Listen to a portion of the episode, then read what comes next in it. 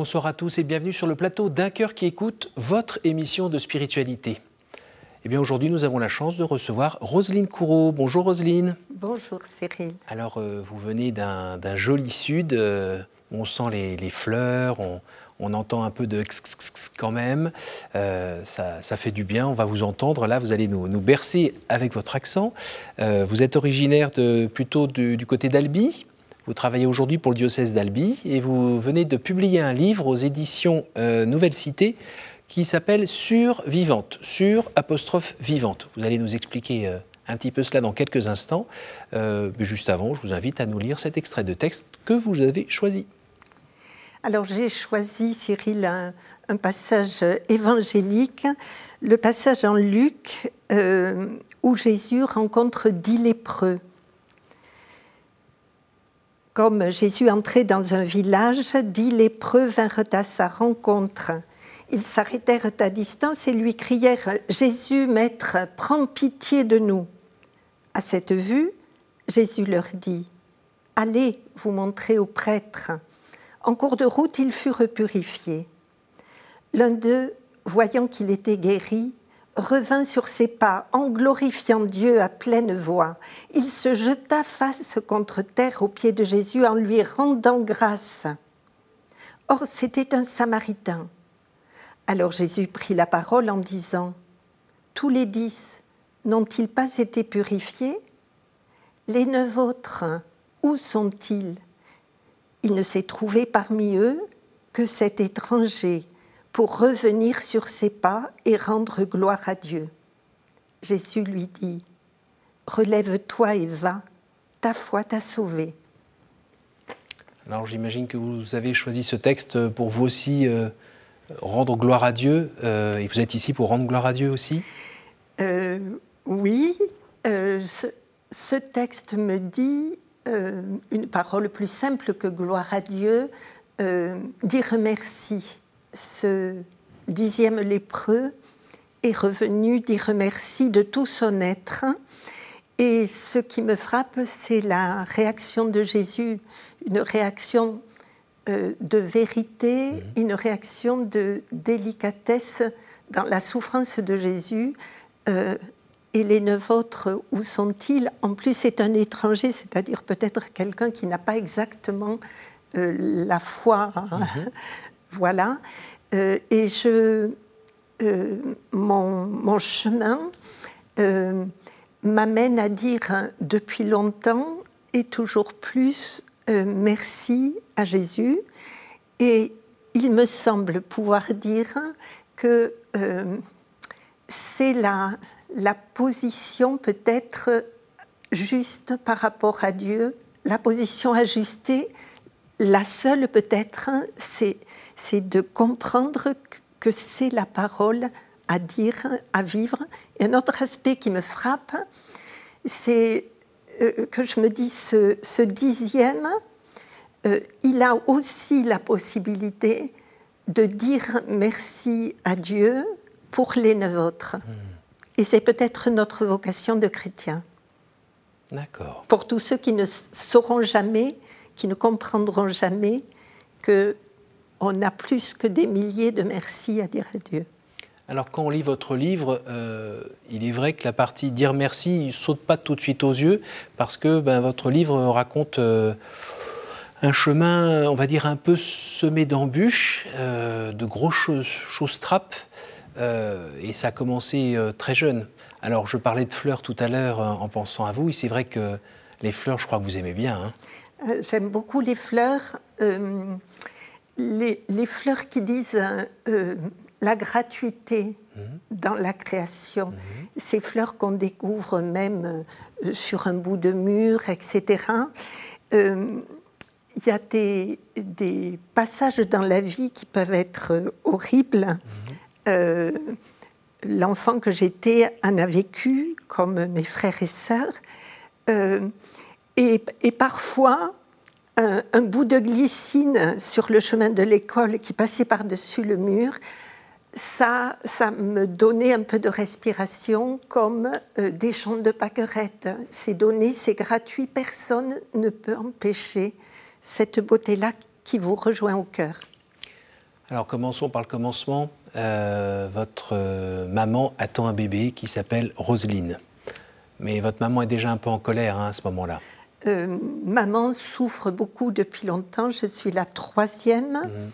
Mhm. J'ai un papa qui, en fait, a débloqué, excusez-moi le, terme maladroit et, et familier, m'a-t-on dit, depuis la nuit de noces. Donc, euh, le séducteur, beau parleur, homme qui a l'air sûr, qui s'entend bien avec tout le monde. Du jour au lendemain, votre mère découvre que c'est un type qui n'est pas tout à fait bien dans sa tête et dans son cœur. Voilà, euh, c'est quelqu'un qui a une jalousie euh, maladive, maladive extrême. n'importe quel regard, n'importe quel geste est, est, appréhendé comme négatif. Et, voilà. Donc, euh, maman, euh, il faut aussi le, replacer. Euh, Dans son contexte Voilà, il, y a, quelques années.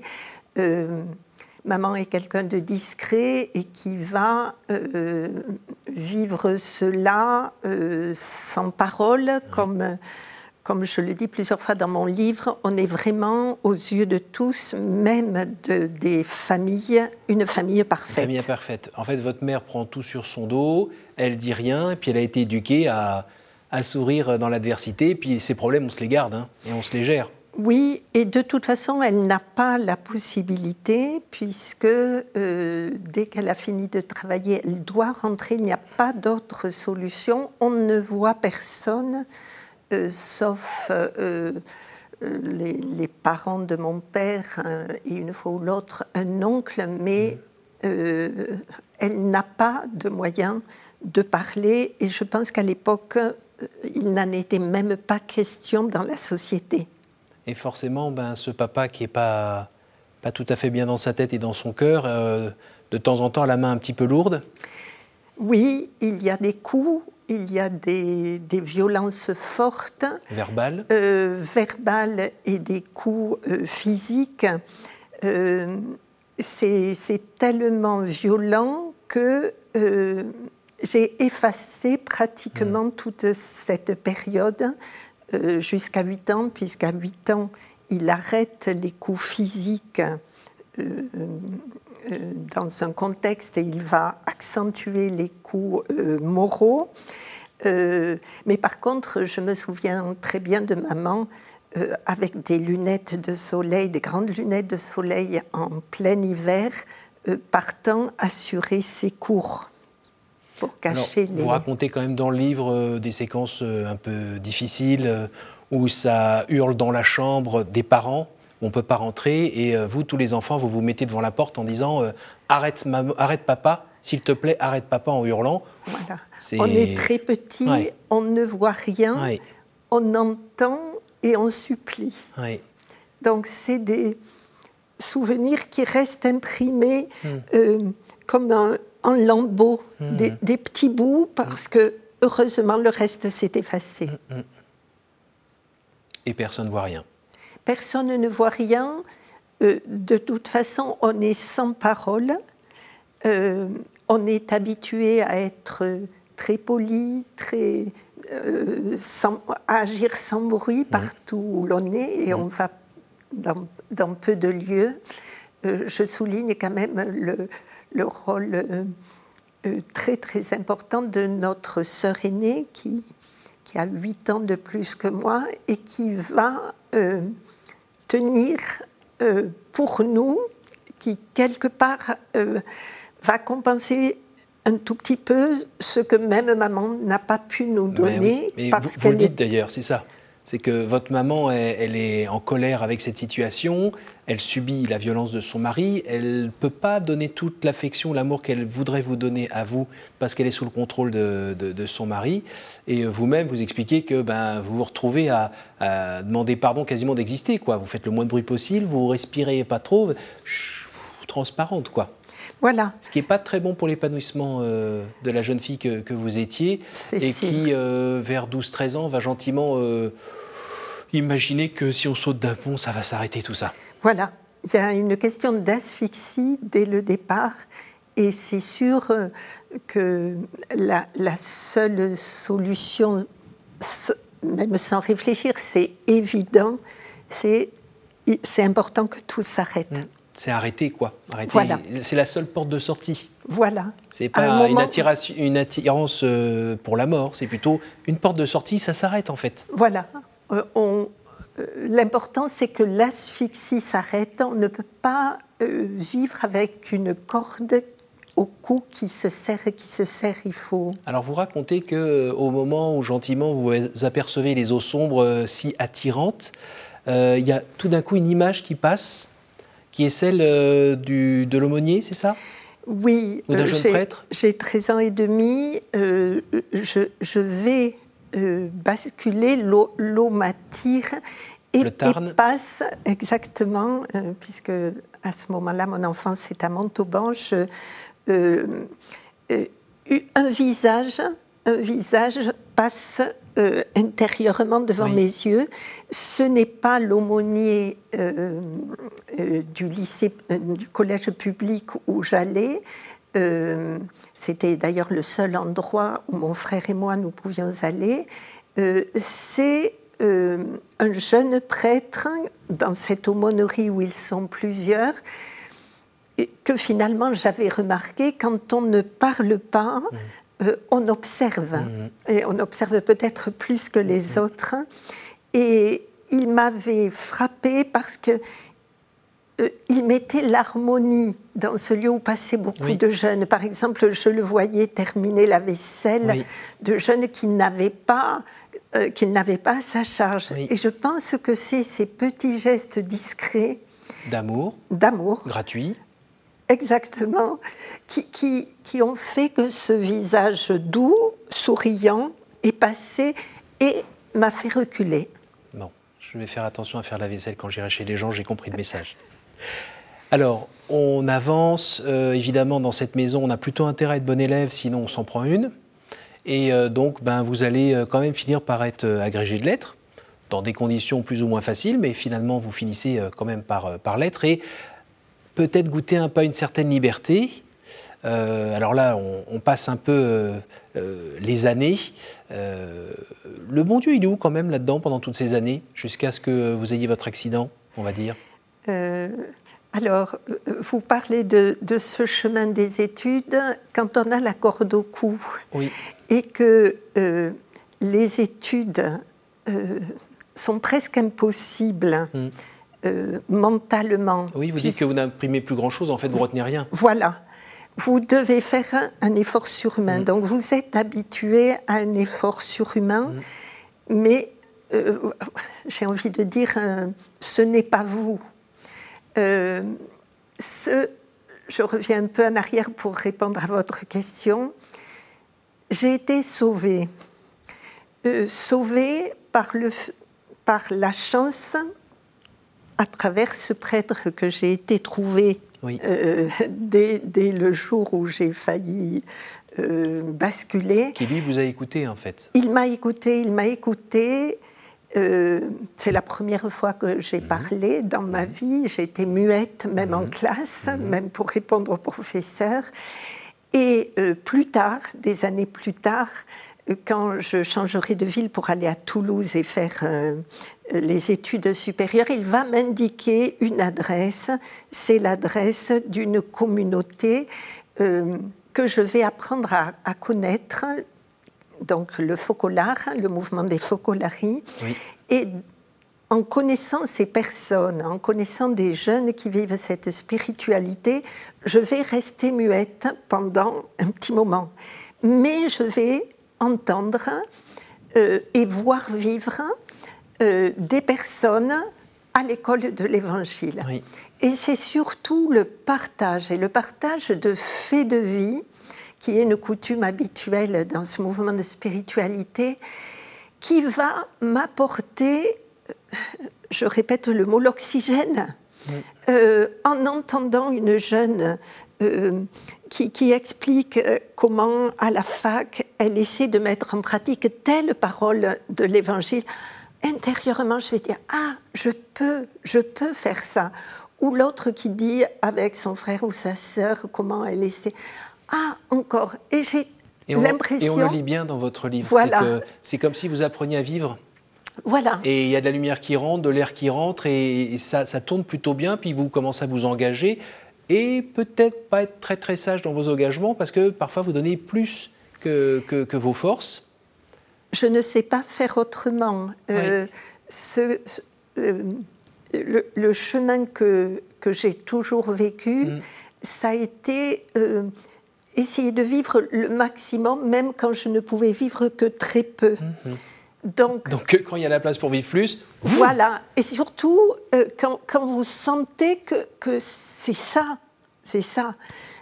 donc, c'est sûr que je vais vivre euh, des choses euh, et un rythme plus fort, et surtout avec les handicaps intérieurs que j'ai.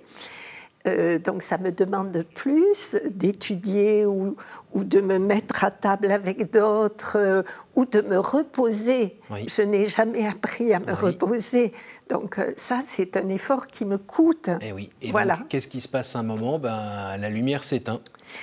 à un moment, donc, euh, les, les années, plus tard. les années passent. à ce moment-là? À ce moment-là, j'aurai 36 ans. 36 ans. Là, tout d'un coup, ans. Marche arrêt. Vous vous retrouvez euh, dans un mode où vous expliquez dans le livre que euh, se projeter à plus des 3 secondes qui sont devant vous, vous ne savez pas faire. Donc, dans une heure, demain, machin, rien. Voilà. J'ai des, des, mois auparavant, même quelques années, où je suis fatiguée, mais je ne m'en rends pas compte pratiquement.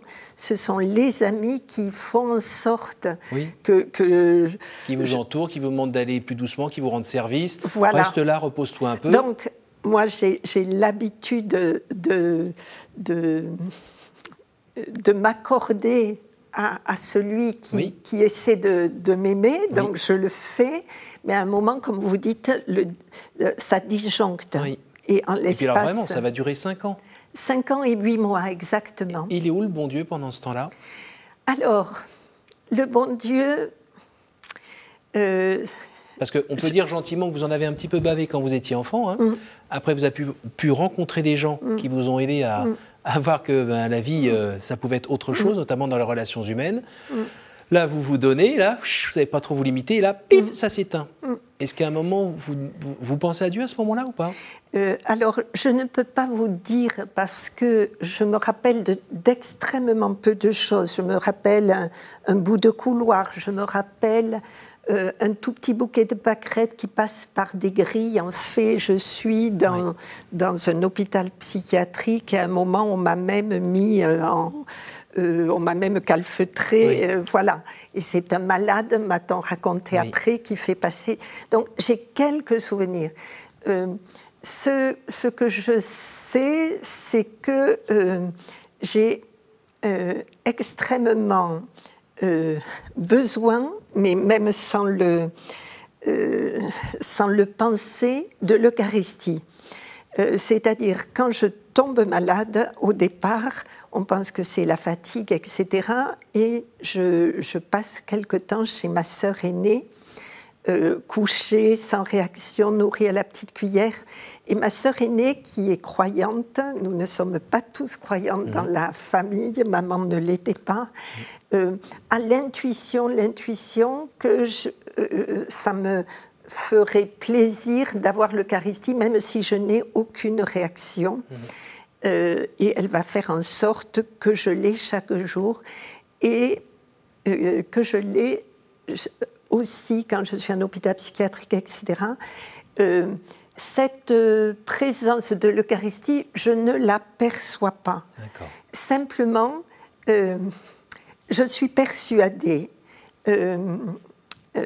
après coup, mmh. et je l'étais avant de tomber dans, cette, dans cet autre monde, comme je le dis, vous parlez de zombies. Que, voilà, que euh, l'Eucharistie, comme le dit comme le disait un jour la fondatrice du mouvement des Focolari, Jésus entre en nous. Et c'est Jésus le plus fort. Je suis sûre qu'il a, qu'il a fait son chemin, que l'Esprit Saint a avancé. Et de toute façon, euh, quand j'explique cette période après coup, mhm. euh, je me rends compte que j'étais née avec des racines coupées, mhm. euh, puisque, comme je débute mon livre, je, dis je suis née en alerte. Mhm. J'ai des réactions toutes petites qui ne sont pas des réactions d'enfant. à 36 ans, ce qui est sans racine doit s'écrouler, mm, mm. doit s'écrouler. Et c'est ce passage de 5 ans et 8 mois dont je pouvais ne pas sortir. Et d'ailleurs, les médecins pensaient ah que euh, c'était, je resterais dans cet état-là. Euh, c'est évident que, que l'Esprit Saint agit et, et la prière et ou la souffrance de tous ceux qui m'aimaient et qui, pendant tout ce temps, n'ont pratiquement rien su puisqu'ils ne pouvaient pas, même les médecins ne savaient pas ce que j'avais. D'accord. Alors, on est obligé euh, d'avancer un peu à cause du temps. Donc, euh, Dieu merci, vous allez sortir de ces 5 ans et 8 mois. Euh, vous allez finir par quasiment reprendre une vie normale. Du jour au lendemain. Alors, comme on a très peu de temps, est-ce que vous pourriez nous dire si euh, vous avez pu pardonner à votre père et aussi à votre mère d'avoir eu euh, cette enfance euh, mortifère? J'ai presque envie de dire que je n'ai pas eu à pardonner. J'ai une grande chance, entre guillemets, c'est d'avoir toujours compris que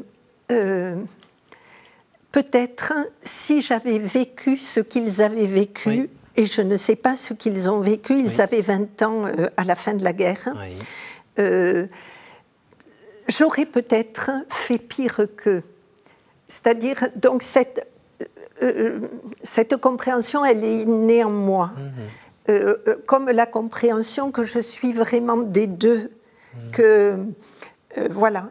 Et dans, dans le dans le lien et dans la, avec Jésus, dans la délicatesse qu'il a eue et qu'il a avec moi dans mon chemin, euh, ce que je perçois, c'est que de toute façon, ils, ils, étaient aimés.